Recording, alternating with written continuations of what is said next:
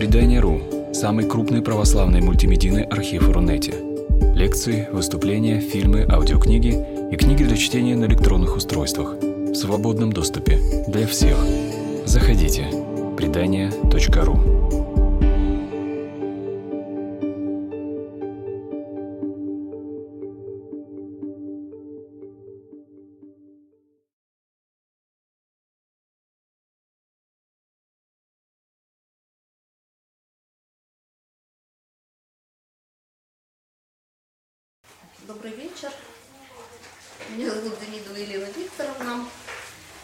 хочу прочитать следующую лекцию нашу из курса «Ненасилие».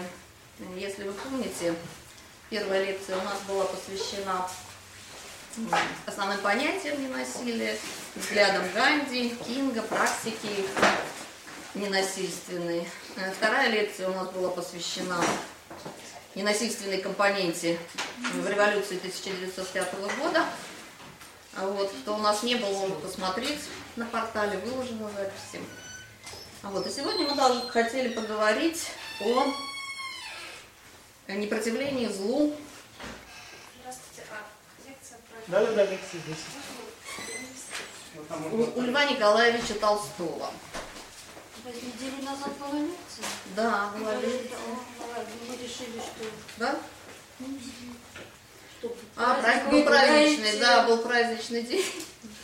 Ну, точно, да, как раз. спокойно могли бы прийти, а. А вот, ну ладно, перейдем к Льву Николаевичу Толстому, которого обращение к нему закономерно э, в, на- в русле нашего разговора, поскольку э, Льва Николаевича Толстого считают апостолом ненасилия в мире. Ну вот я хотела бы начать с такой художественной небольшой зарисовки. Э, На своих лекциях Владимир Набоков использовал следующий прием. Он закрывал в помещении все шторы, добиваясь полной темноты, и потом э, поочередно включал сначала одну лампочку и говорил, на небосклоне русской литературы вот это Гоголь. Дальше на потолке загоралась еще одна лампочка, он говорил, это Чехов.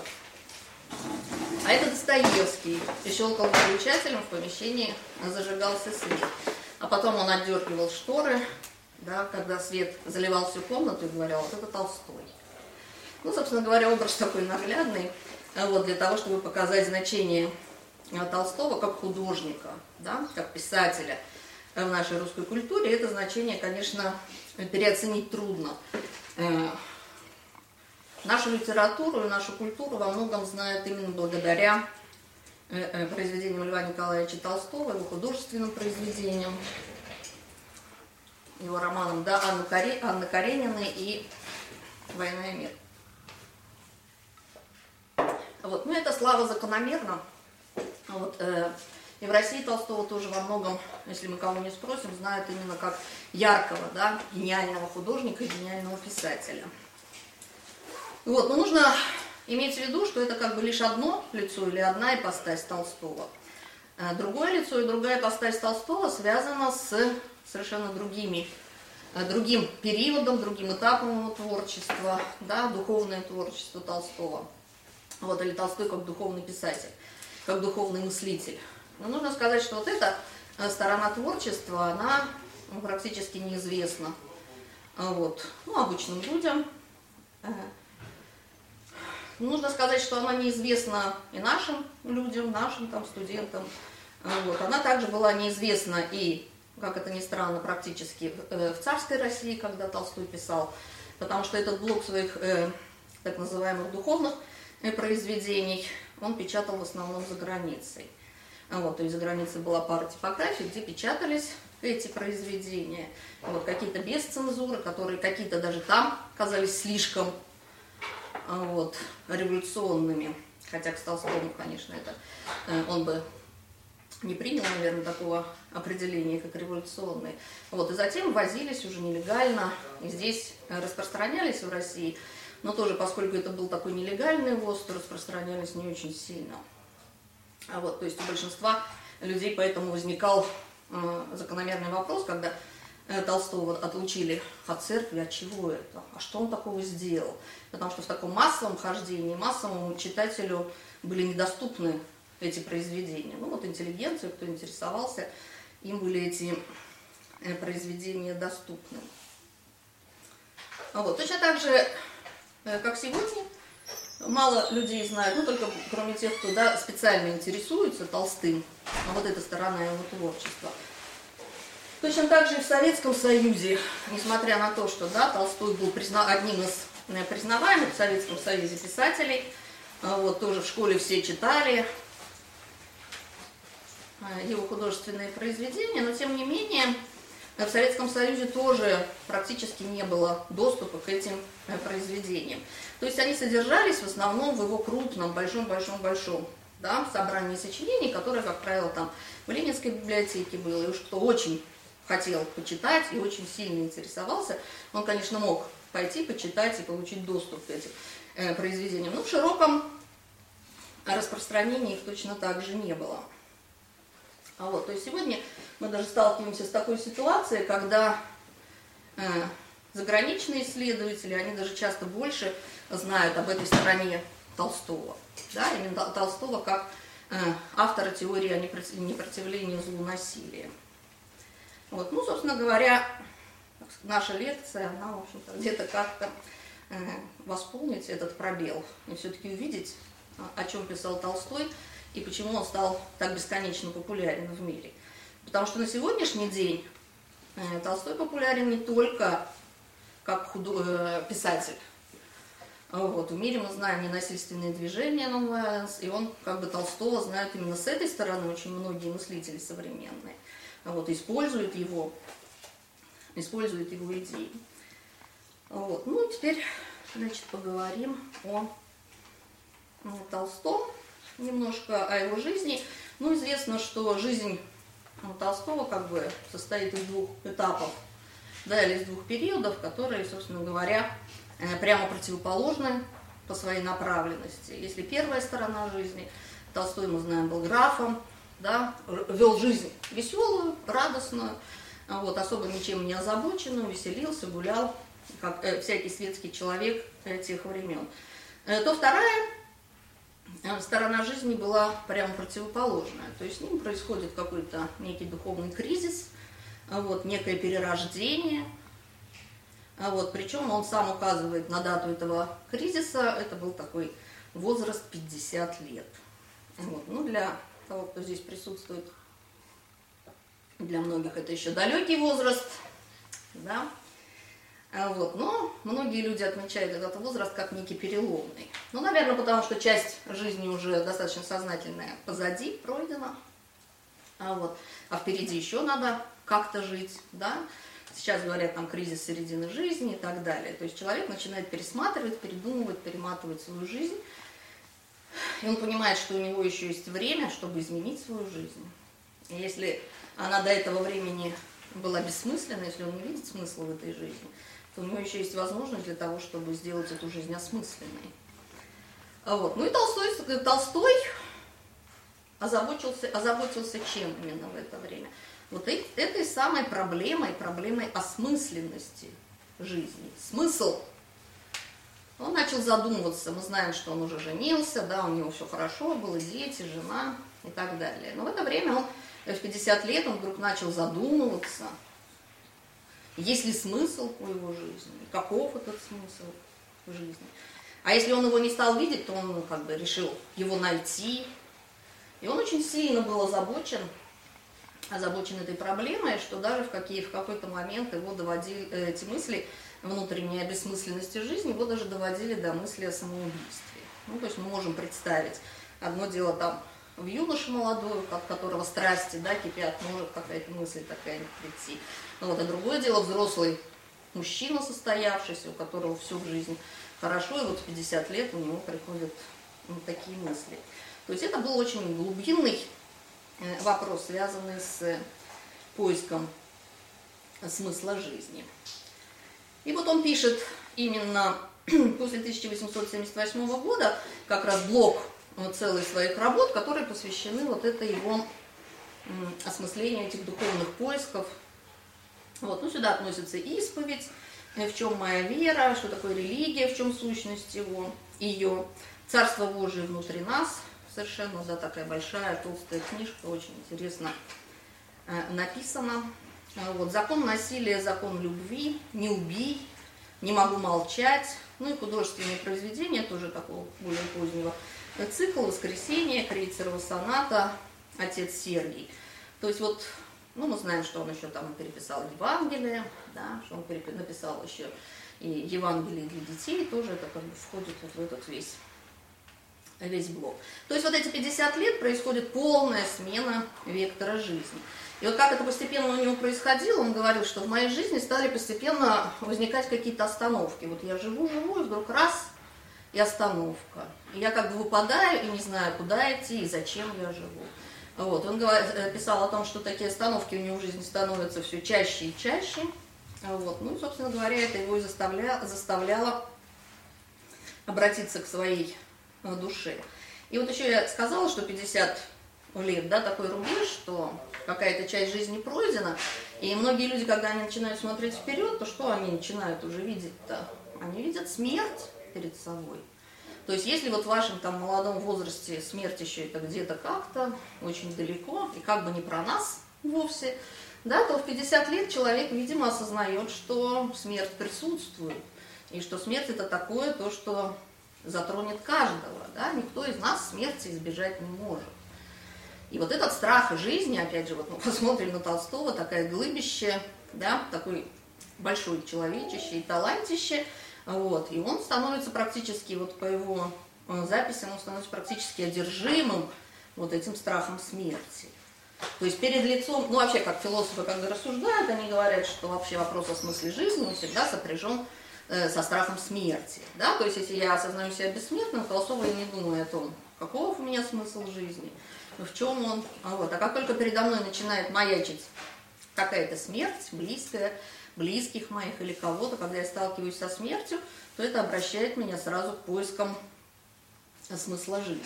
Ну и вот здесь вот Толстой, он не был одинок да, в этих поисках смысла жизни. Вот, ну и начинает он как бы вести беседы с людьми разных сословий, чтобы понять, а как же люди живут. Он смотрит вокруг себя, и в частности он видит простых людей, да, простых крестьян, э,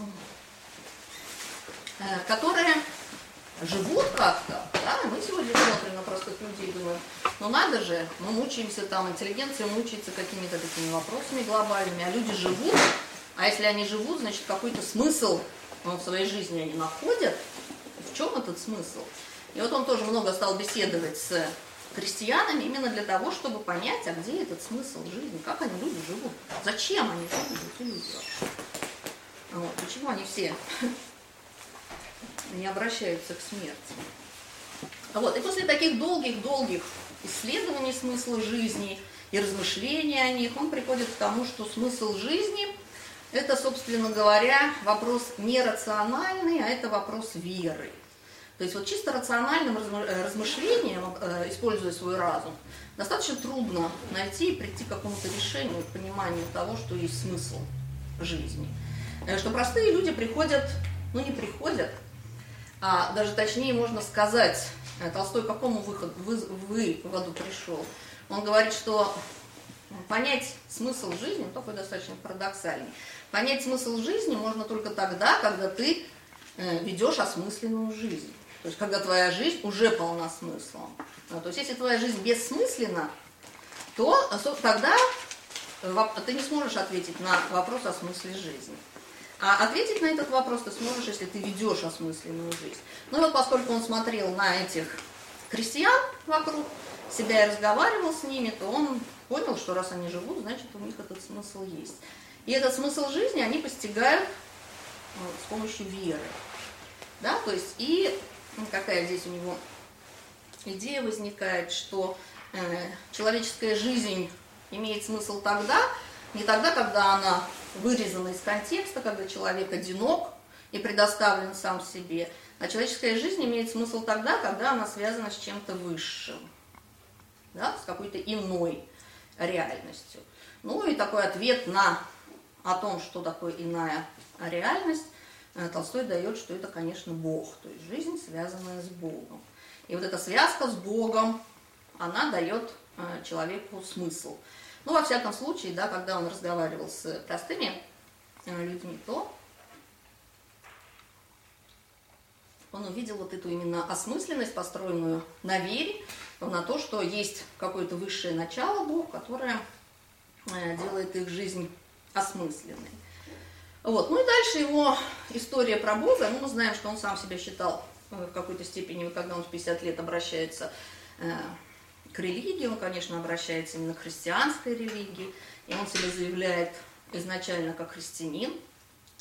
Вот, он посвящает большое количество времени для того, чтобы понять христианство, что это такое. Ну, конечно, христианство первоначально в православном варианте, поскольку он был крещен в православной вере и жил э, в нашей культуре. Вот. Но он пытается потом идти дальше православия, понять вообще, что такое христианство. Вот. Ну и человек, поскольку гениальный, такой гениальный во всем, вот с этим мощной внутренней силой, то для того, чтобы понять, о чем написано в Библии, о чем написано в Евангелиях, он уже в таком возрасте, опять же, заметим, делает усилия для того, чтобы выучить греческий язык, прочитать Евангелие по-гречески.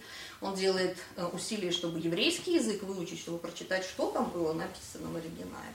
Ну, согласитесь, что это такие мощные усилия, да, сделанные для того, чтобы найти истину и найти какой-то смысл э, жизни.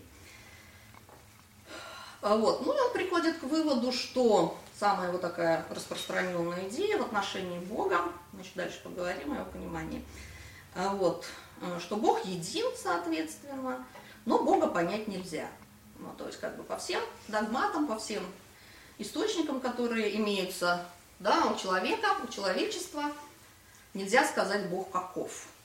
Вот. Ну, такая старая история о том, что человек может сердцем познать, что Бог есть, но он не может познать, каков он есть. Да? То есть наличие существования Бога человек может увидеть, а каков он есть, э, человек не может. Ну и потом вот из этого как бы толстовское все, что э, выводы э, он стал делать, что все религии это единое, вот, что у всех религиях один Бог, вот, а то, что каждая конфессия или каждая религия описывает нам да, его своими словами, то от этого-то всего можно отказаться, поскольку Бог есть, да, но каков он, никто сказать не может, описать не может, ни его свойства, ни его качества.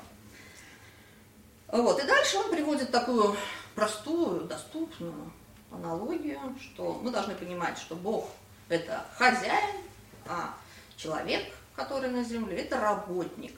И вот этот хозяин послал работника человека в мир для того, чтобы он делал, правильно делал всю работу жизни. Вот и задача человека, его взаимоотношения с Богом, они, собственно говоря, должны исходить вот из этой установки. Есть хозяин, Бог, есть работник. Да? Вот Бог устанавливает э, задание для человеческой жизни. Вот, а человек должен выполнить э, всю работу жизни. А дальше э, по отношению к людям он говорит о том, что, соответственно, все мы дети Бога, и, соответственно, что все братья, и сестры, и поэтому должны относиться друг к другу, как братья и сестры, да, но самое главное качество, которым люди должны относиться друг к другу, это любовь. Все мы должны любить друг друга, а вот у человека есть все-таки бессмертная душа, то есть он говорит о себе, человек во всяком случае может сказать, что у меня есть душа, да, он чувствует эту душу бессмертную. И Бог сказал, что сущностью человека является любовь. И вот человек должен выстраивать отношения свои, заботиться о своей душе, и выстраивать отношения с другими людьми, именно основываясь на вот этой вот любви. А вот, более того, он говорил, что э, все люди вот в этом духе как бы соединены друг с другом, а разъединены они только телами. Ну, нужно сказать, что это тоже достаточно такая общая э, тема а вот, для философии, для русской философии, да, что все мы являемся одним – вот, или все люди связаны незримыми нитями друг с другом в добре, там, в зле, вот, разделены только телами. Но это очень хорошо обосновывает да, необходимость нравственного там, действия или необходимость любви к другим, потому что, да, если я забочусь о себе, занимаюсь там чисткой, вычищаю свою душу, вот, то что одновременно я что забочусь о всех других. Я способствую как бы э, улучшению, такому нравственному росту всех окружающих, всего общества. Вот. Это тоже вот такое одна из как бы, оснований, э, которую Толстой подводил для того, вот его многие обвиняли, например, в эгоизме, что он говорил, что главная забота, которой должен посвятить себя человек, это забота о своей собственной душе. То есть ты заботишься о самом себе, ты сам не допускай в себе да, насилия, злобы, ненависти, лжи вот, в самом себе. И именно исходя из этого, как бы ты будешь э, поддерживать и улучшать э, всю ситуацию, которая есть в обществе. Э, дальше еще, значит, одно обоснование, тоже важное, которое Толстой вводит для того, чтобы рассказать о ненасилии, это введение, ну не введение, а понимание отношений между человеком и Богом как дистанции огромного размера. Вот. Ну, она, наверное, такая, же, такая и есть. Вот, и поэтому помимо вот, э, в заботу о своей собственной душе входит еще какая идея? Идея того, что человек, задача, жизни, задача человеческой жизни заниматься самосовершенствованием.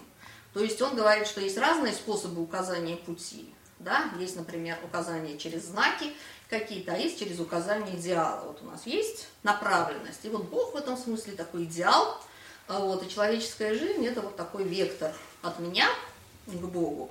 А поскольку Бог абсолютно далек, да, Он есть абсолютное совершенство, то как бы я не совершенствовался, сколько бы я усилий не прилагал, все равно дистанция между мной и Богом будет бесконечная. Вот. И на основании этого Толстой что говорил? Что ну вот, поскольку когда мы сравниваем себя с Богом, а не с другими да, людьми, мы видим, насколько мы несовершенны. И вот это наше осознание собственного несовершенства, оно, по мысли Толстого, должно нас освободить от э, желания устраивать жизнь других людей. То есть, если я сам никто, если мне до совершенства очень-очень далеко, то какое я имею право да, рассказывать, как вам жить, или пытаться вы, исправить выправить вашу жизнь. Заботьтесь о своей душе, и все. В этом смысле для, э, для Толстого. То есть вот э, моральное измерение у Толстого – это измерение, когда человек устремлен э, к этому идеалу, да, и в этом же заключается, заключается доброта человека. Значит, Дальше хотела я сказать, уже перейти к заповедям, которые предлагал Толстой. Ну, из всех заповедей, ну, прежде всего, э, э, перейти к этим заповедям, можно, конечно, еще пару слов сказать о том, э, предварительных, да, что он вот, э, о том, как он относился к христианству, а вот. Но здесь самое главное, что я хотела предварительно сказать, что Толстой выступает таким рационалистом. Да, он берет просто и считает, что э, главный совершенный инструмент человека – это его острый разум. Тут он как бы следует такой просветительской традиции. Мы знаем, что эпоха просвещения в Западной Европе опиралась на что? На, как Кан говорил мне, мужество пользоваться своим умом. И просветители, они вот этим острым э, клинком, можно ли острием ножа вот этого сомнения и рационального рассмотрения, они как бы рассекли и рассмотрели всю культуру, которая существовала. И Толстой здесь как бы выступает тоже в рамках такой традиции.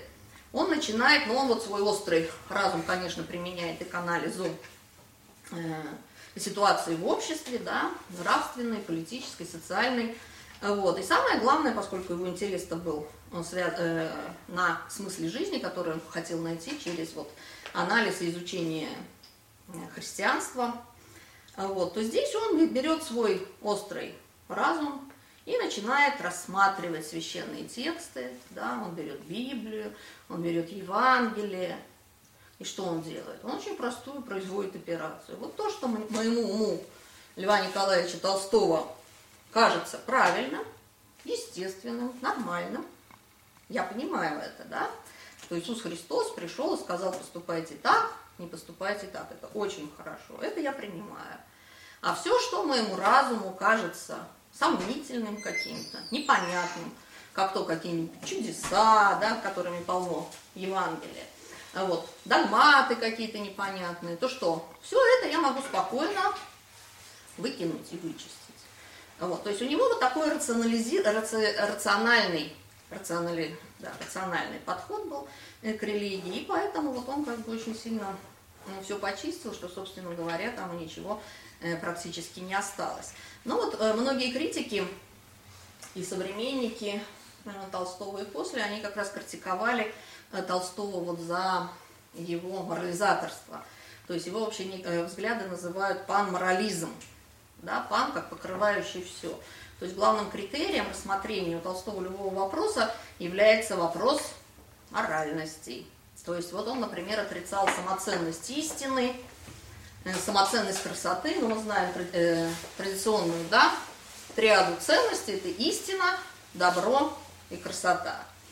Так вот, Толстой что, признавал только фактически добро, а самоценность истины и красоты он отрицал тоже.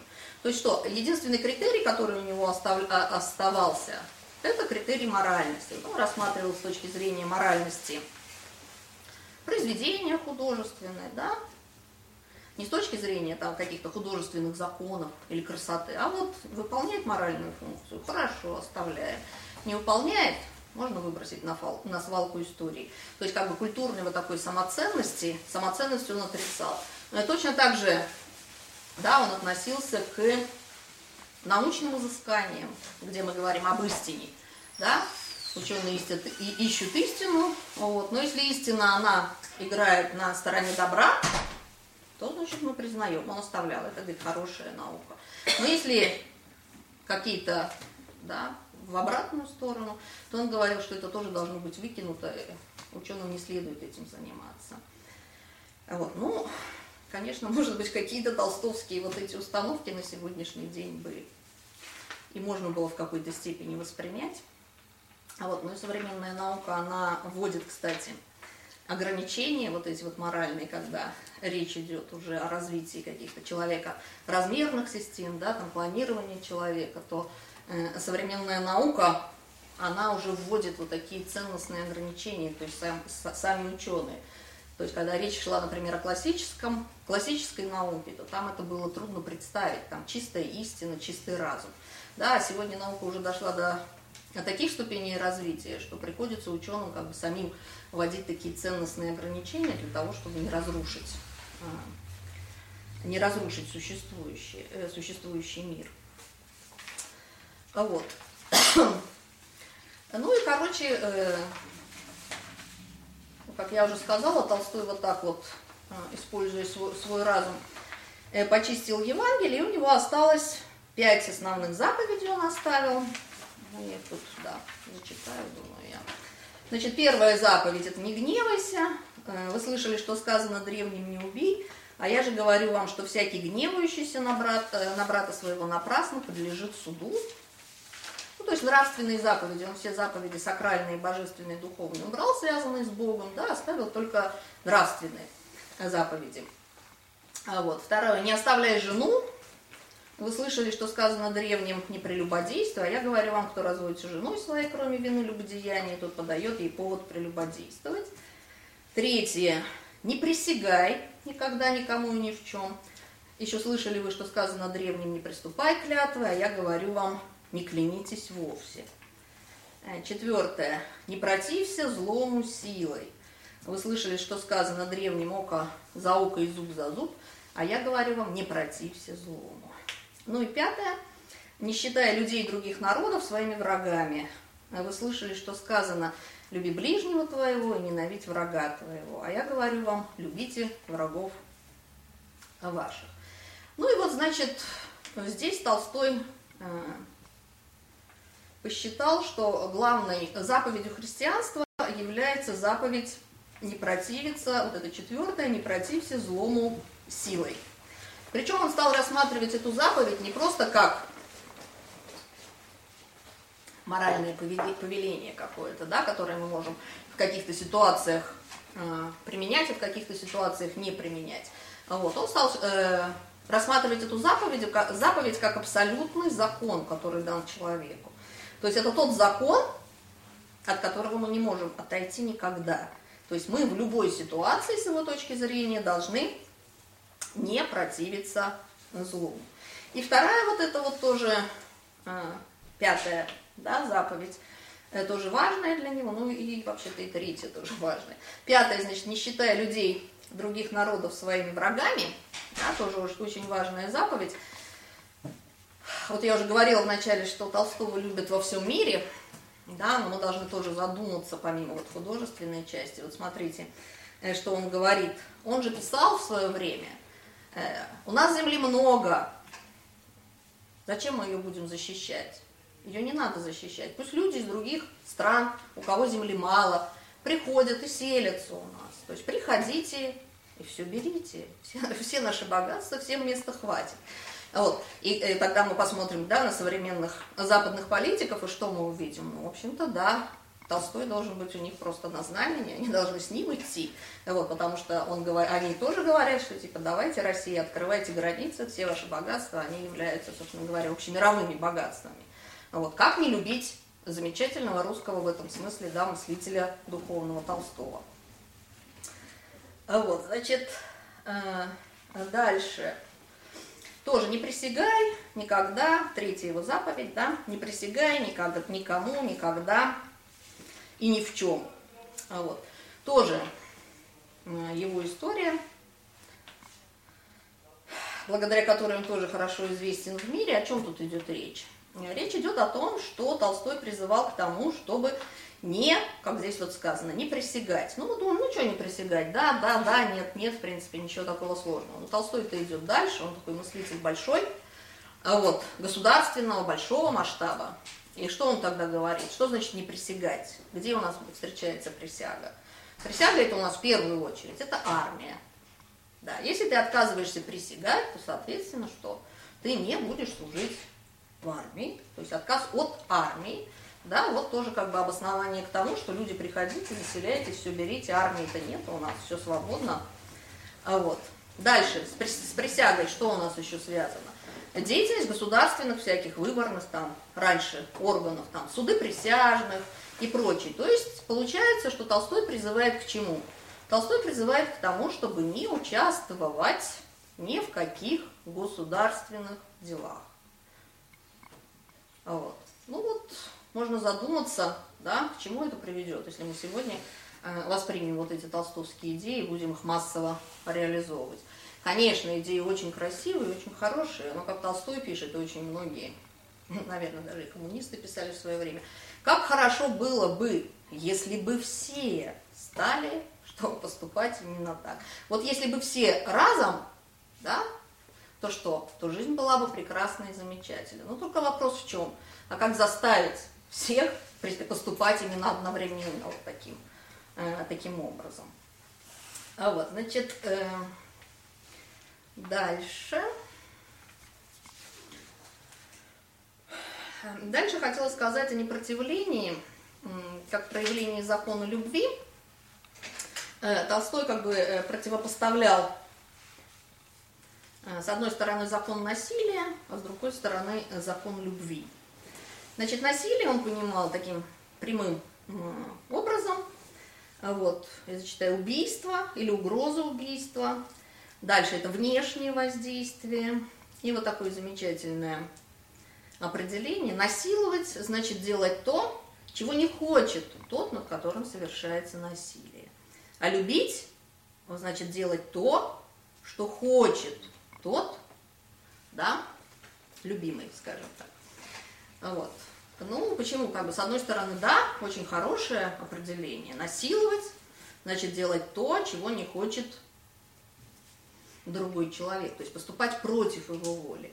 Ну, вот этот как бы тезис и вот это его понимание последнее, последнее насилие, оно вызывало, конечно, много очень критики, и в частности, вот Иван Ильин, такой активный, да, критик э, Толстого, который даже написал книгу в 1925 году. Она была в Берлине издана, называется «О сопротивлении злу силы». Вот мы там на следующих лекциях хотели э, эти все тезисы его и критику подробно рассмотреть, потому что э, вопросы сопротивления злу, они на, самом деле являются, мне кажется, актуальными да, для каждого человека лично и в таком социальном контексте тоже. Вот. И он как раз приводил примеры, например, а что значит делать то, что хочет другой – если, например, ваш ребенок на море шторм, да, ваш ребенок вы с ним поругались, он бежит и говорит, а я поплыву да, в шторм на лодке, а вы его берете и запираете в комнате там или где-нибудь. Это что? С точки зрения Толстого, получается, этого насильник, это насилие а, над ребенком. Вот, то есть что получается? Толстой как бы тут, э, можно сказать, тут его критиковали за то, что он упрощает проблему понимания насилия, э, понимания зла, да, он вот на, э, на таком фокусируется. Если мы сейчас возьмем, например, да, западную тоже Европу, то мы там тоже видим, что там, собственно говоря, во многом похожее понимание. Ну вот с этими, с детским да, вопросом, что детей там нельзя наказывать и так далее. То есть там любое воздействие такое, да, на ребенка получается это воздействие как насильственное. И за это насильственное воздействие там родители, может быть, судят, а вот, разбираются с ними. Вот. Ну или он, например, приводит, э, ну это вот Ильин приводит тоже пример в этом смысле. А если ваш друг, да, где-нибудь в какое-нибудь впал в состояние, хочет там подраться или еще чего-нибудь сделать, то нормальные друзья, что всегда берут этого друга крепко под руки, да, и уводят из опасной, ну, в такой ситуации, где человек не владеет сам собой. И с точки зрения Толстого получается, что это такие друзья, они насильники просто. А насилие с точки зрения Толстого это всегда зло, вот, с которым мы должны бороться. То есть также у нас вот, э, Толстой говорит о том, что насилие это то, что причиняет второй тоже вот э, момент, который, который тоже многие критиковали, что насилие это то, что причиняет страдания. То есть главная цель, давайте мы избавим любого человека от страданий. Вот то, что приносит страдания, это плохо, это зло, от этого нужно отказываться в любой ситуации. А, вот. Ну вот критика была тоже направлена э, в том смысле, что Э, страдания очень часто на самом деле выполняет такую духовную функцию в человеке. И человек, который не страдал, не перестрадал в какой-то ситуации, он, ну или не, э, человек, который не страдал, ему очень трудно духовно развиваться. То есть какие-то бывают этапы в жизни человека, когда ему нужно перенести страдания, это дает такой очень мощный взлет в его именно внутреннем духовном развитии. Э, то есть нельзя полностью отрицать страдания. Толстой же считал, что страдания э, страдание по-любому это зло. Ну вот поскольку, смотрите, насилием он считал убийство или угрозу убийства, и э, еще я сказала, что э, насилие это обязательно внешнее воздействие, а вот, то самым главным у Толстого выступает государственное насилие. То есть для Толстого не столько важным, может быть, ну хотя он против этого, естественно, против всего насилия выступал, но не, не настолько важным является насилие, которое в личных отношениях э, вот, э, существует. Для него важным считалось и самым страшным это государственное насилие.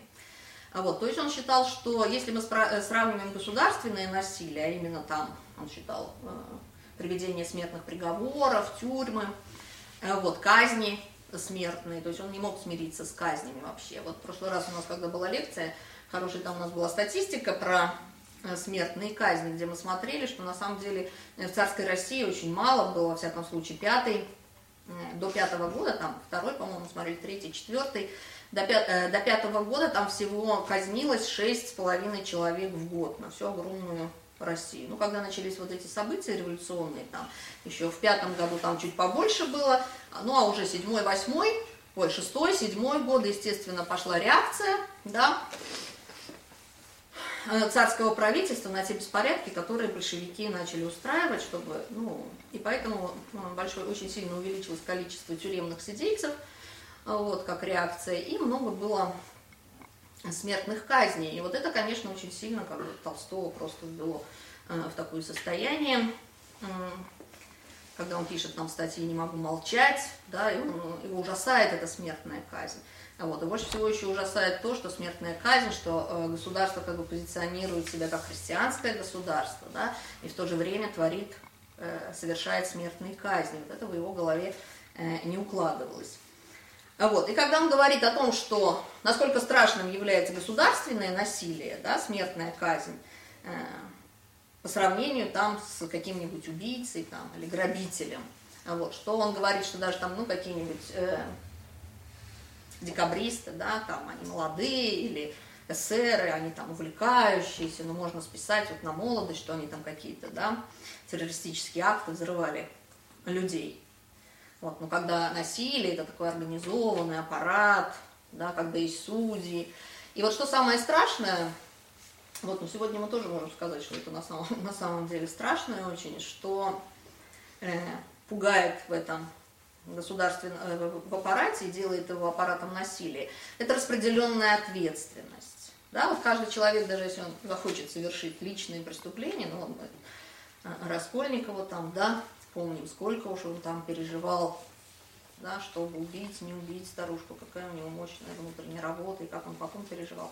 Вот это личная ответственность, это ты совершаешь, ты несешь ответственность. Вот. А когда мы имеем дело с государством, что одни вот там сейчас, да, приняли закон, одни подписали, другие проголосовали, третьи решили. Если ты с чем-то не согласен, то ты что, куда ты пойдешь? И с другой стороны, один же он, я же, мы же только там, да, депутаты обсудили, а мы же тут только подписали, кто несет ответственность за конечный результат, да, за те реформы, например, которые у нас сейчас происходят. Кто несет ответственность? Мы не найдем никакого ответственного. Вот, то есть ответственность размазана. Ну, я говорю сейчас про реформы, но Толстого, конечно, не реформы интересовали, его интересовали больше казней.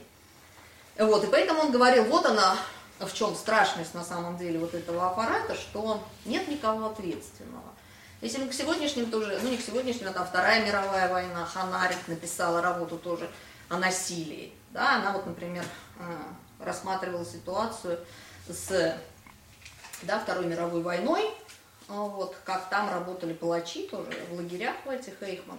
И как вот он обычный человек, да, ну как он скажет, я типа на службе, вот мне сказало руководство, да, я там в концлагере должен топить печи э, телами других людей. Вот от чего я. Я выполняю свою работу. Я как бы не задумываюсь о нравственности, я не задумываюсь, да, доброе ли это, или, это или злое. То есть я как винтик выступаю, да, вот в этой, этой самой системе, я не несу никакой ответственности. Вот. А результаты, да, мы видели, что было с этими лагерями полное как бы, расчеловечивание, да, Западной Европы, которая считала себя светочем культуры. Вот. Немецкая философия вершина культуры, правильно, Гегель и так далее считалось. И именно из Германии потом пошло вот это, то есть вот этот рационализм, вот он вдруг повернулся вот такой своей другой стороной, это же надо было тоже пережить весь этот ужас, э, вот, который произошел и в Первой, и во Второй мировой войне. То есть вот Толстой именно фиксируется на вот этом вот государственном насилии. Ну и, соответственно, вопрос, э, который он сам себе оставит, да, и другим отвечает, а что нам делать, как бороться с этим насилием. Он такой простой тоже, э, перевод как бы личная ответственность, перевод действия с принятием личной ответственности, он говорит. Ну, смотрите, эти постановили, эти решили, эти подписали, но чтобы привести э, приговор в исполнение, кто нам нужен? Палач. Тот, кто нажмет кнопку, там, или гильотину, или еще чего-нибудь. Вот. То есть он говорил, давайте будем начинать с последнего вот этого звена. Если палач, если каждый человек скажет, а я не буду палачом, я ни при каких условиях работать палачом не буду, я не буду нажимать эту кнопку, да, или там, то некому будет выполнять эти обязанности. И таким образом, собственно говоря, мы и избавимся от этого насилия. То есть идея заключается в том, что каждый из нас он, э, естественно, занимает какое-то место в социальной структуре, он кто-то да, на своем месте. И очень часто нам хочется спрятаться за маску представительства. Вот наш Бахтин тоже, э, русский мыслитель, писал о том, что представительство, оно не снимает все равно личной ответственности. Типа я выступаю да, от имени коммунистической партии, или я выступаю от имени. А ты все равно за этим именем остаешься человеком, и поэтому ты все равно должен принимать ответственность, несмотря на то, что ты вот на этом месте. Ну, чтобы как бы остановить, да, распространение зла. Значит, а дальше, а вот тоже интересная у него идея у Толстого. Он говорил, что в любом обществе два класса есть насилуемые и насилующие, и три вида насилия. Личное рабство под страхом смерти, захват земли и продукты производимого пищи здесь же, и третье денежное. И все, все это под страхом убийства. И он говорит, на самом деле вся социальная жизнь человечества, она вот построена Э, то есть правящий класс, он всегда манипулирует вот этими тремя вещами. Либо личная зависимость, да, либо зависимость, производящая именно земля, да, земля и то, что производится на земле, то есть упирается в пищу. И третье денежное. И просто в разных жизненных ситуациях как бы правительство умело нажимает на эти педали, то один винт прикрутит, то другой винт прикрутит, то отпустит. Ну, например, приводит пример с освобождением крестьян 1861 года. Да, то была что у нас? Зависимость крепостная, то есть личность, лично крестьяне были зажаты. Что делает эта реформа? Реформа освобождает крестьян лично, и вначале планировалось, что будут освобождаться они с землей. Но потом получается так, что крестьяне освобождаются, но земли, как таковой собственности, они не получают. И что получается с точки зрения Толстого? Вот этот винт отпускается, но другой винт, то, что земли-то нету, он прижимается, этот винт. А что такое крестьянин без земли? Он должен опять пригибаться, он должен опять как бы идти в рабство. И вот он, э, Толстой говорит, что все это э, осуществляется под страхом смерти. Вот. Но мы видим, уже в прошлый раз тоже говорили, позапрошлый тоже, о том, что земли-то так и нет да, у крестьян. Землю так никто не дал, ни советская власть, вот, которая под этим соусом делала революцию для того, чтобы главный лозунг был «Земля крестьянам», а крестьяне этого не получили. И сегодня тоже мы этого не видим. Но при этом он говорил, что самое все-таки из этих всех трех а, насильственных э, способов воздействия на других на других людей, на насилуемых, как он говорил, это, конечно, денежная зависимость. Вот, то есть он говорил, что ну а что деньги, а куда человек вот, в современном там, капиталистическом если обществе, куда он без денег денется, да, он пойдет в, на любое дело, вот, то есть деньги это тоже механизм давления, механизм насилия э, над, над людьми. Он говорил, что деньги и насилие идут рука об руку. И вот он тоже приводил пример, что с деньгами к насильнику, владельцу предприятия, рабы сами приходят и продаются. То есть он говорил, что это самая выгодная еще форма насилия, что в других формах насильники должны еще как бы держать своих подчиненных. Вот. А если у тебя есть деньги, то все сами приходят, ну чуть ли, да, не на коленях приползут, кушать-то хочется, вот, и сами продадут себя в рабство э, за эти деньги, и свою свободу, и все что угодно э, продадут. Вот. Ну и, собственно, говоря, а, о, Толстой дальше, значит, говорит еще, говоря, что же нам делать, он говорит, что должен быть общественный э, прогресс. А общественный прогресс он понимает не в том плане, что должны развиваться всякие там производительные силы, производственные отношения, да, общество должно становиться богаче. Э, вот он даже говорит, что прогресс – это не прогресс электричества или летания по воздуху. А он считал, что человечество сможет выжить только при нравственном прогрессе. То есть главное, на что э, должны обращать внимание, это на развитие нравственности. А основанием этой нравственности он считал должно быть признание жизни каждого человека священной. Да? То есть он вот уже, я повторюсь, что все, что не твоя душа, не твое дело. И каждая, э, и жизнь человека, она всегда является священной жизнью при э, любых раскладах. А вот, ну, хотела здесь, наверное, слышали уже историю с американским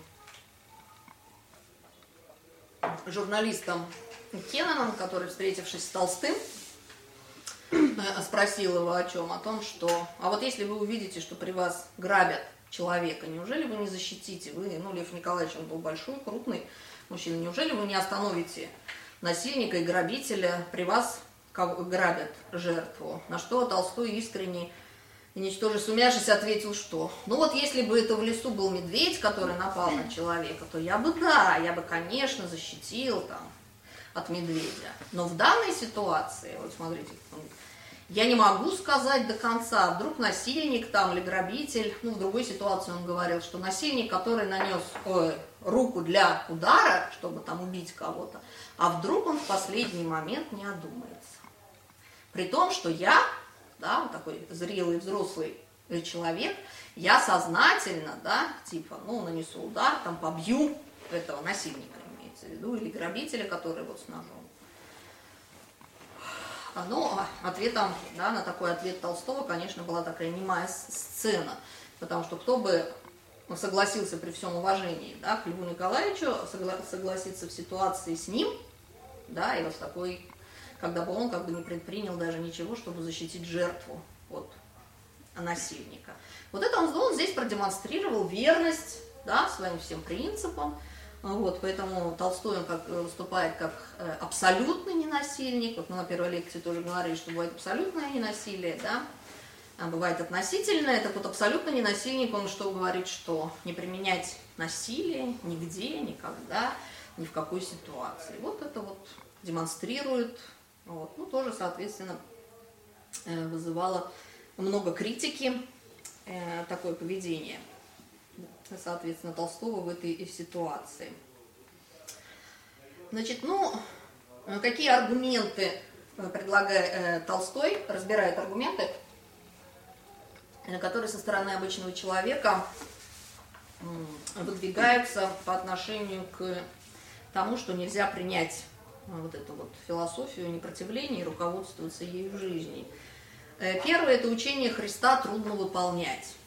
А вот. Ну, Толстой тут отвечает как бы очень просто. Ну, что значит трудно выполнять? А все другие, все другие деятельности человеческие, да, там себе организовывать поместье, зарабатывать много денег, это легко, ну, тоже трудно. То есть он считает, что э, когда говорят, что учение Христа трудно выполнять, это э, всего лишь отговорка. Э, второй аргумент – это нельзя одному идти против всех.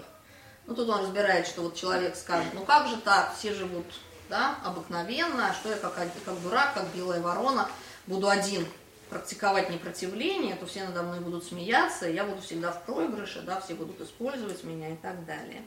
Вот. Ну, тут Толстой тоже говорит, что это просто отговорка, что все-таки принципиальные такие вещи нужно принимать, да, и вот как я уже говорила, принимать ответственность за свой выбор, если ты э, хочешь быть, э, бороться с насилием и победить насилие в мире.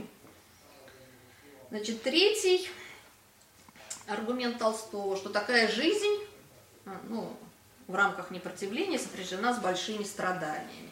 Тут Толстой тоже говорит, что это просто отговорка, э, что на самом деле вся жизнь человеческая сопряжена э, со страданиями, да, ну, и буддийские всякие аргументы в ход идут рождение страданий, смерть страданий, болезнь страданий – то есть в жизни обычного человека страданий гораздо больше, чем не страданий. Поэтому говорить, что вот это именно э, сопряжено э, со страданиями, это только просто отговорка человека. Это значит такие аргументы, то есть он все эти аргументы рассматривает и считает, что это всего лишь отговорки, что любой человек, если он хочет, то он, соответственно, может пойти по этому пути непротивления. Но остается вопросом, Толстой тоже это активно обсуждает. Главный вопрос – Каким образом разрешить столкновение людей, когда один считает злом то, что другой считает добром? Да, да я себя объявляю борцом со злом. Я считаю, что вот это зло. Да? Вот кто-то считает, вот режим правящий это зло, а я борец с добром искренне. Да? А представители противоположной стороны считают, что нет, да? Зло это как раз вот те, которые хотят свергнуть режим. И что? И как найти компромисс, как решить, где есть добро? Ну, Толстой не говорит, как решить, разрешить этот вопрос. А что он делает? Он как бы делает шаг, говорит, что мы должны сделать вот этот шаг назад, да, и опять же заботиться только о себе самом. А то, что в мире, то, что там, э, об этом мы не должны, не должны заботиться. Потому что также он разбирает какой аргумент тоже, который на всей, наверное, протяжении истории человечества существует, когда все мечтают о чем? Что добрые должны править злыми, да? То есть правительство всегда должно быть доброе, царь должен быть добрым, правитель быть до добрым.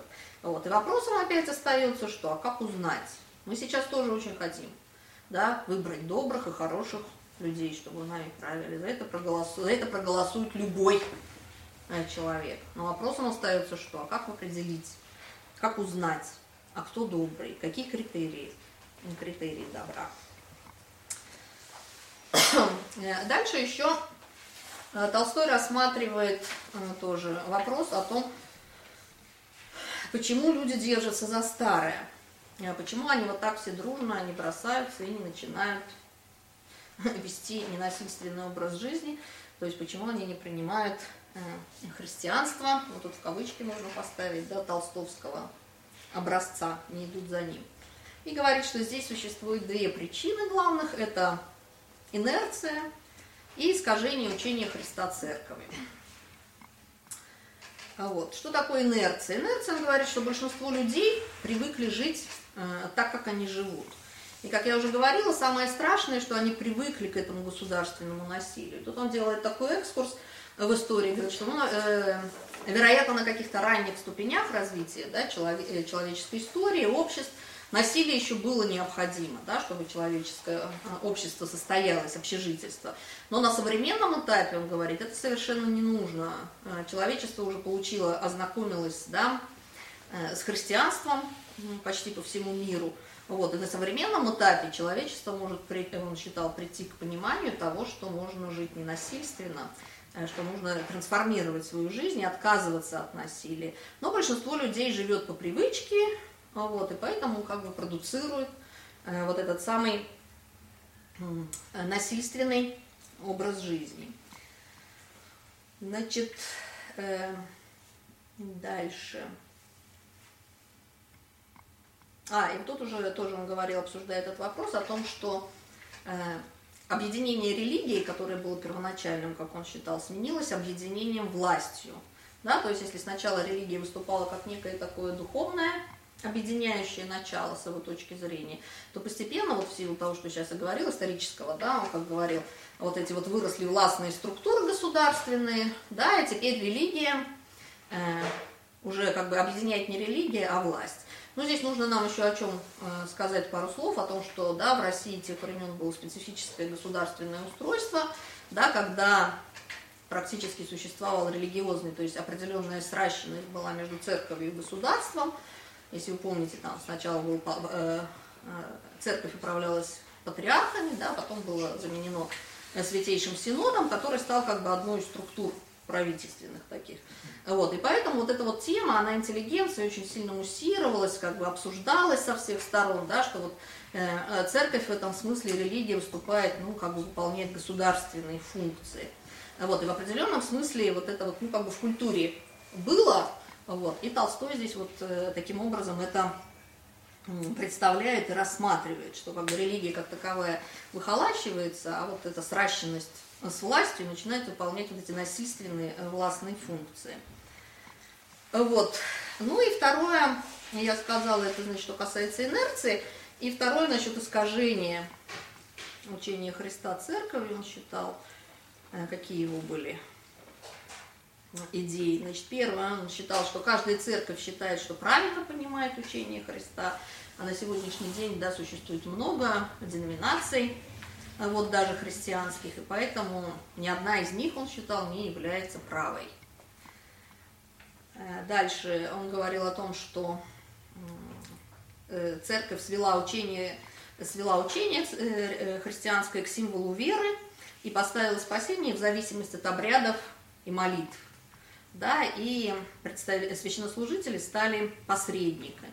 Вот, и такое странное у него, да, было в связи с этим он делал вывод, что Нагорная проповедь, человек должен выбирать либо Нагорная проповедь, либо символ веры, что нельзя верить тому и другому. То есть он считал, что вот Нагорная проповедь э, противоположна э, символу веры. Вот. Ну, на самом деле он здесь э, делал упор на что? Что не обряды и молитвы, да, не посредничество, не церковь, как место, где человек обращается к Богу и связывается с Богом, а он считал, что нужно делать добрые дела, самое главное христианину. То есть у него тут такой вот был протестантский, можно сказать, да, акцент, и протестанты тоже его любят, поэтому очень, потому что нужно делать добрые дела, это самое главное. Вот. Ну и вот самое важное у него это было, конечно, претензия к церкви, что извратили заповедь непротивления, оставив ее, ее для частного обихода. Ну, то есть, если мы обратимся да, к пониманию православному, как понимается заповедь непротивления, то там обычно говорят, что непротивление, прости, личных врагов, не держи никакого зла против твоего личного врага, который тебя обидел, вот это ты должен всегда э, прощается. Но что касается врагов там, государства, врагов религии, а, вот, то ты должен защищать государство, э, защи, э, свою духовную государство, в смысле как свою духовную родину. Вот об этом тоже Ильин очень много писал и подробно все аргументы разбирал. Вот об этом, как мы будем как раз на, через одну еще лекцию говорить, рас, рассматривать уже Ильинское непосредственно учение. То есть на следующей лекции мы хотели еще поговорить о аргументах Ильина критики да, Толстого. Вот, может, и не только Ильина, а другими тоже критики более конкретные Толстого. А на следующей лекции уже именно учение самого Ильина, то есть что он противопоставляет вот такому толстовству, каков его э, взгляд, ну и можно ли, вот, например, некоторые называли там, произведение вот это Ильина о сопротивлении злу силы. Кошмар, там Бердяев писал, это кошмар злого добра. Да, например, вот. Является ли это насилием, или это является силой. То есть здесь на самом деле очень много еще упирается в вот эти вот базовые определения, что мы называем насилием. Да? И всякая ли сила, применение силы является насилием. Всякая ли сила есть зло.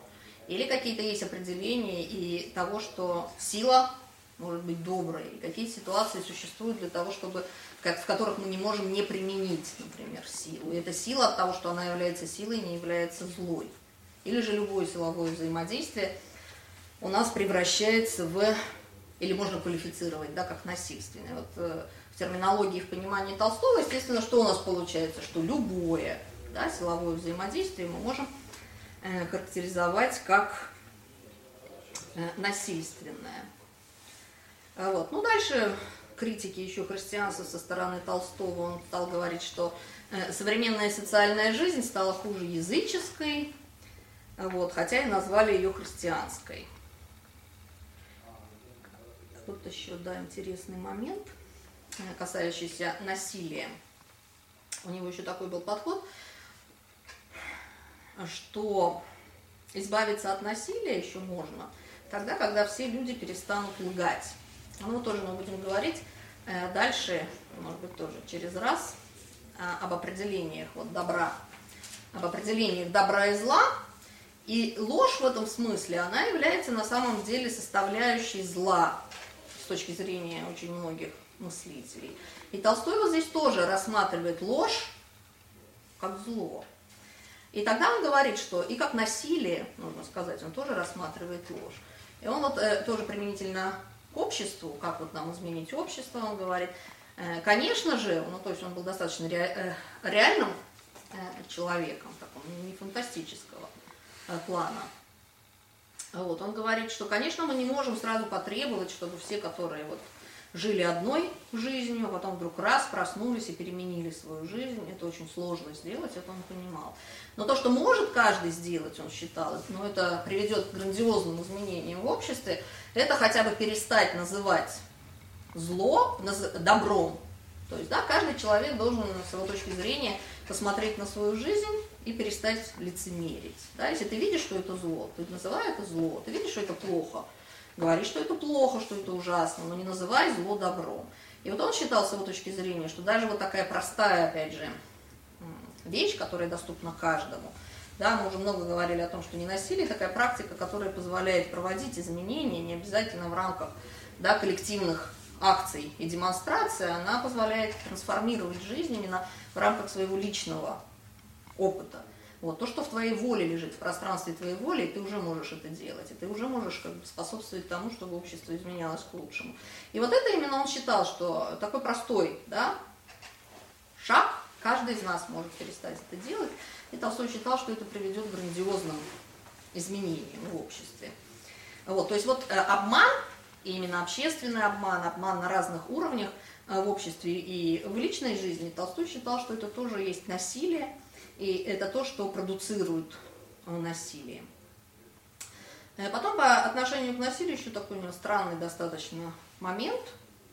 Вот. Ну, понятно, что если мы не приостанавливаем насилие, то оно продолжает что? Развиваться, да, насильника. Ну вот выпуститесь ли в общество. Вот, он одного убьет, а, придет ограбит, смотрит, милиция не приехала, да, ну, надо же, как хорошо пойду, соседнюю квартиру ограблю, ну и так далее. Вот. Но Толстой считал, что вот если мы дадим такую свободу насилию и насильникам, то вот они сами, совершив несколько там, акций, они поймут и увидят, как это ужасно и как это плохо. И вот от, не, от насилия обернуться да, к ненасилию.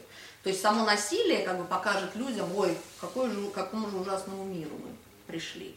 Ну вот типа, да, можно э, далеко не ходить пример сейчас, да, с той же Украиной, где вот это насилие уже со всех сторон разворачивается. Вот придут ли они к пониманию того, что насилие это плохо? Ну, наверное, на какой-то стадии, да, как бы люди сами поймут, что вот это ужасно и это плохо. Да, ну вот э, работа такая интересная, конечно, у Толстого, э, которая очень хорошо, его взгляды, я уже сказала, «Царство Божие внутри вас». А Вот, то есть он считал, что задачей человека является выстраивание Царства Божьего, которое находится внутри э, каждого человека. Э, Вот. И всеобщее человеческое как бы, счастье, общее Царство Божие на земле настанет тогда, когда каждый внутри себя самого построит это Царство Божие. А Вот, а именно сменит закон э, насилия законом любви, по которому он будет выстраивать отношения с близкими и вообще в обществе.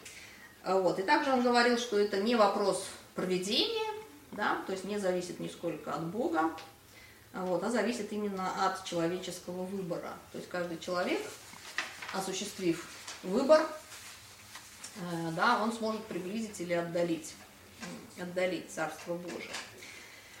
Э, Дальше еще хотела сказать такое замечание, что, конечно, авторитет Толстого, да, вот это его э, вброс современным языком или ну, вброс я имею почему? Потому что вот да частично все-таки это не было общедоступным через каких-то людей привозились эти сочинения его которые распространялись между ищущими да переписывались от руки даже а, вот эти его произведения для чтения.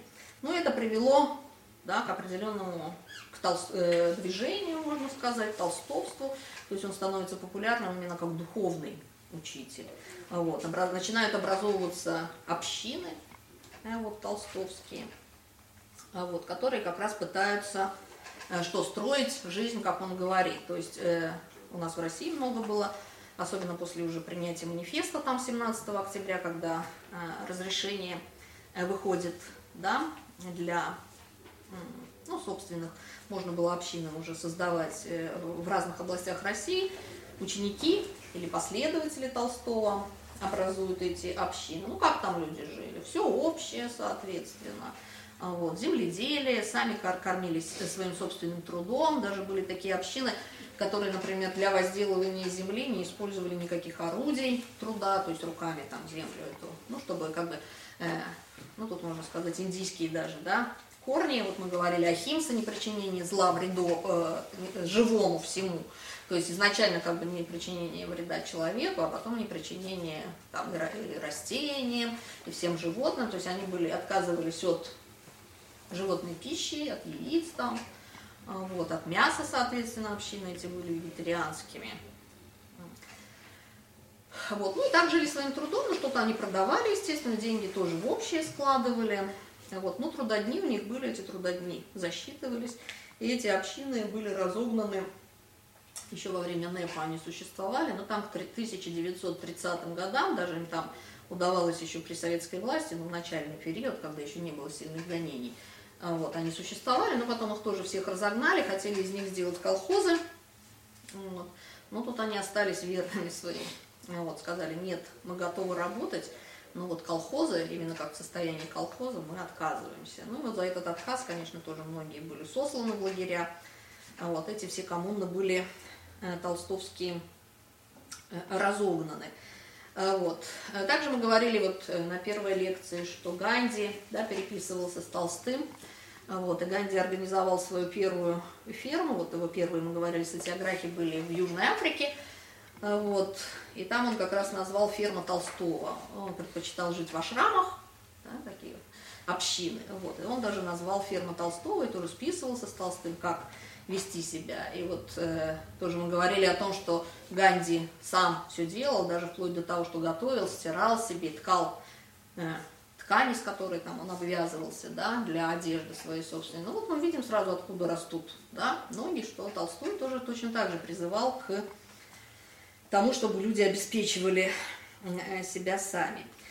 Ну вот уже в более поздние времена, да, Толстого, когда уже как стали исследовать его взгляды, увидели, что многие толстовцы, они как бы потерпели жизненный крах, ну, вот у многих там развалились семьи, и Толстого даже взгляды э, характеризовали как бы там, ну, еще до его отлучения от церкви, как сектантские э, взгляды.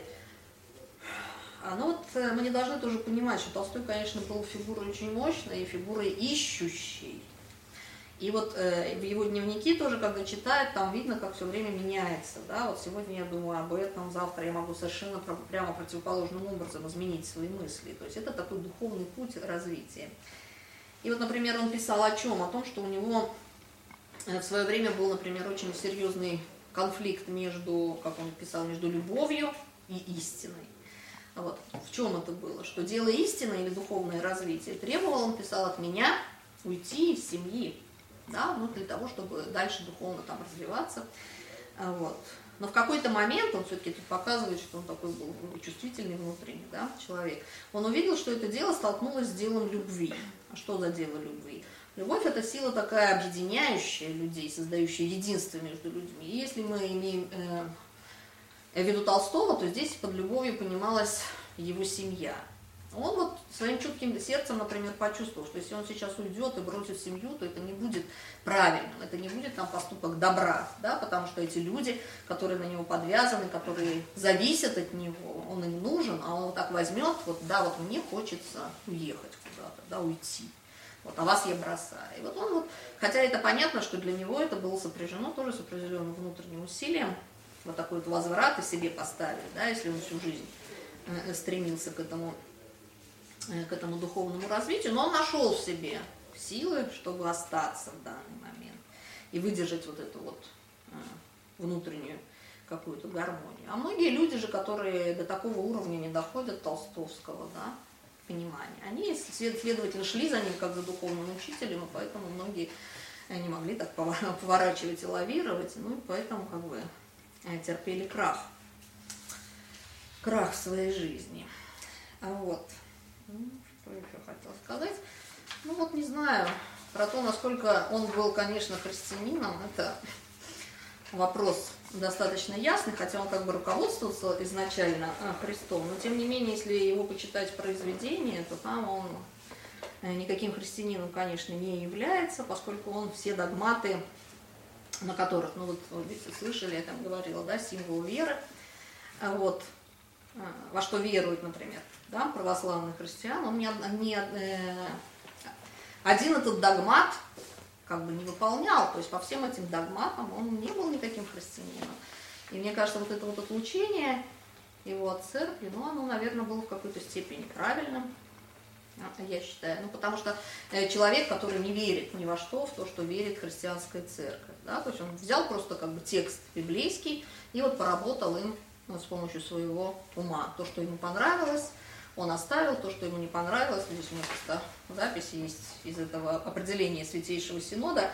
Это, значит, по старому стилю 20-22 февраля 1901 года. И вот учили чуть маленький фрагмент. За что? Неспровержение всех догматов православной церкви, сущности веры христианской, отвергает личного живого Бога. То есть вот тоже э, Толстого я уже сказала, он очень самый любимый мыслитель в мире, я даже не побоюсь, русский, я так думаю. А вот почему? Ну, потому что самое главное, что он Иисуса Христа не понимает как Сына Бога. То есть он не Бог ни с какой стороны. Христос, Иисус Христос для него это просто человек, просто реформатор, который пришел и рассказал нам, как надо жить. А мы почему-то должны как бы за этим следовать и выполнять эти указы. Если мы посмотрим, почему про популярность говорим, ну, мусульман, например, они признают Иисуса Христа. Но как кого? как -то, тоже как трансформатора, как пророка. То есть вот Толстой идеально ложится да, на исламский на весь исламский мир. Да, Иисус Христос очень хорошо, не протився там злу и все прочие. Но это просто человек, который пришел и дал нам новые правила. Если мы возьмем иудаизм, то же самое, да, Иисус Христос не Бог, тоже ложится. А вот, то есть мы видим, что на самом деле Толстой вот такой вот очень многим нравится а, вот, в мире. Его, я, поэтому его можно, ну, на мой взгляд, его именно поэтому любят, такое распространение его взглядов. А вот, поскольку можно заявить себя любителем да, русской культуры, но при этом как бы остаться при своих собственных интересах. Вот. Его за это и отлучили, что он отвергает личного живого Бога, он отвергает Троицу, ну вот, поскольку он говорит Бог един, и опять мы что видим? Бог един, если мы возьмем ислам, Бог един. Очень хорошо все совпадает. Если мы возьмем иудаизм, тоже Бог един. Опять же все совпадает. Опять же вот следующий параметр, по которому Толстого можно принимать как э, духовного лидера. Э, вот.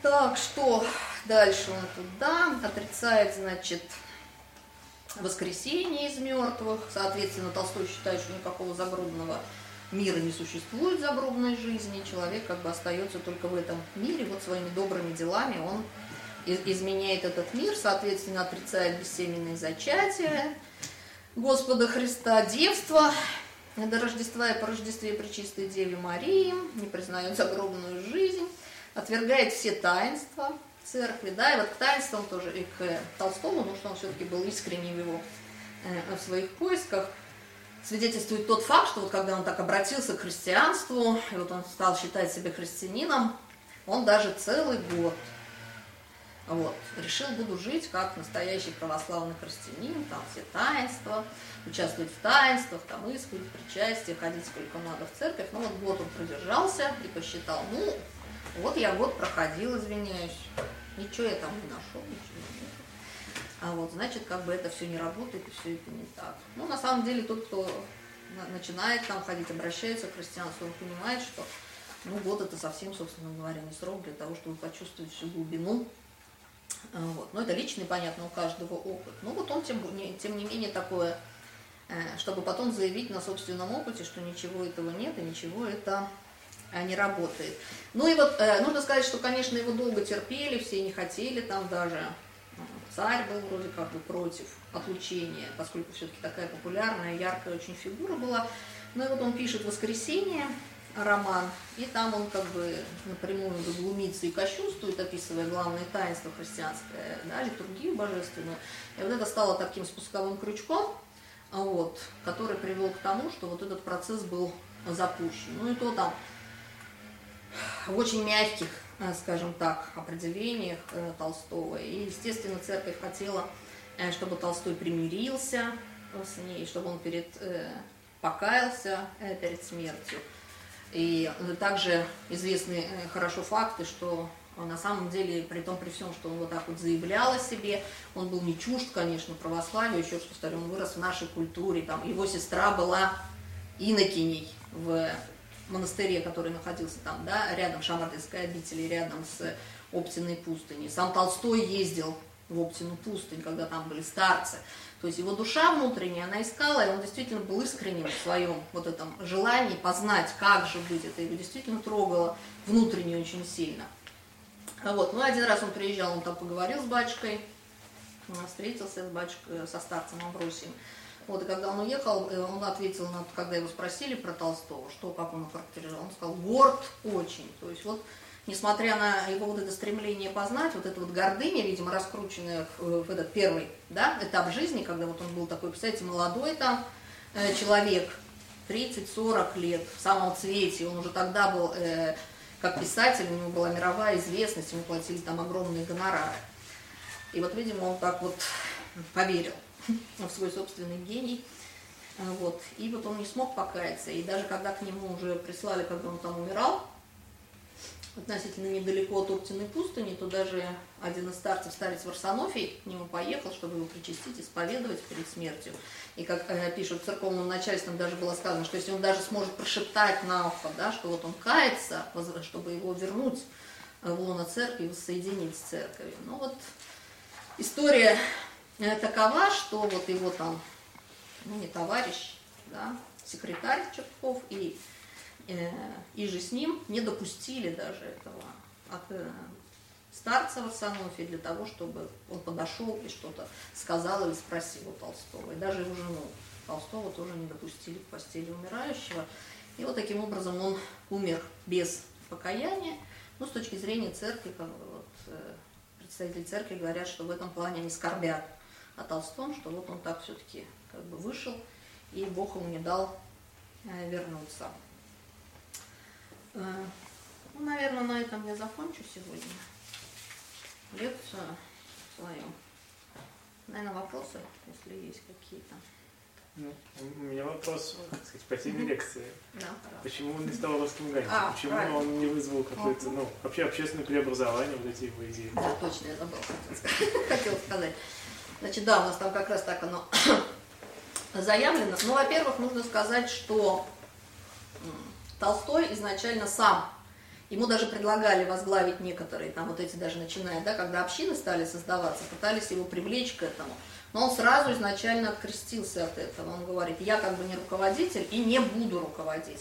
Я не создал никакой такой системы, да, которую я буду продвигать, а типа я взываю к совести каждого человека, и вот каждый сам, если хочет, то есть я не буду ничего организовывать. Это как его была личная позиция. Ну а с другой стороны, мне кажется, еще если посмотреть в таком социальном ключе, мне кажется, что э, вот то, что он так вот напрямую отошел да, от православия, это было заявлено, мне кажется, как бы вот разделило тоже очень сильно. Его количество последователей было, наверное, среди интеллигенции, может быть, достаточное количество, но в рамках страны оно не было таким большим. Вот если бы он остался хотя бы, да, вот в поле христианском умудрился как-то остаться, тогда мне кажется, что вполне мог быть вот такой какой-то хотя бы резонанс на почве его идей в России достаточно такой сильный.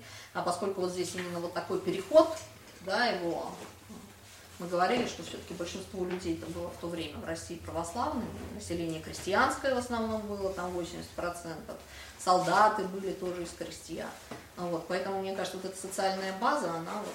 Ну и вот он сам, да, вот я как раз, поскольку мне написали, я как раз перечитывала перед лекцией, прям наткнула, что вот, вот такая была ситуация с ним. Все? Тогда работайте. Спасибо вам за лекцию. А, ну, две следующие лекции будут здесь же, в следующие два понедельника, также в 7 часов.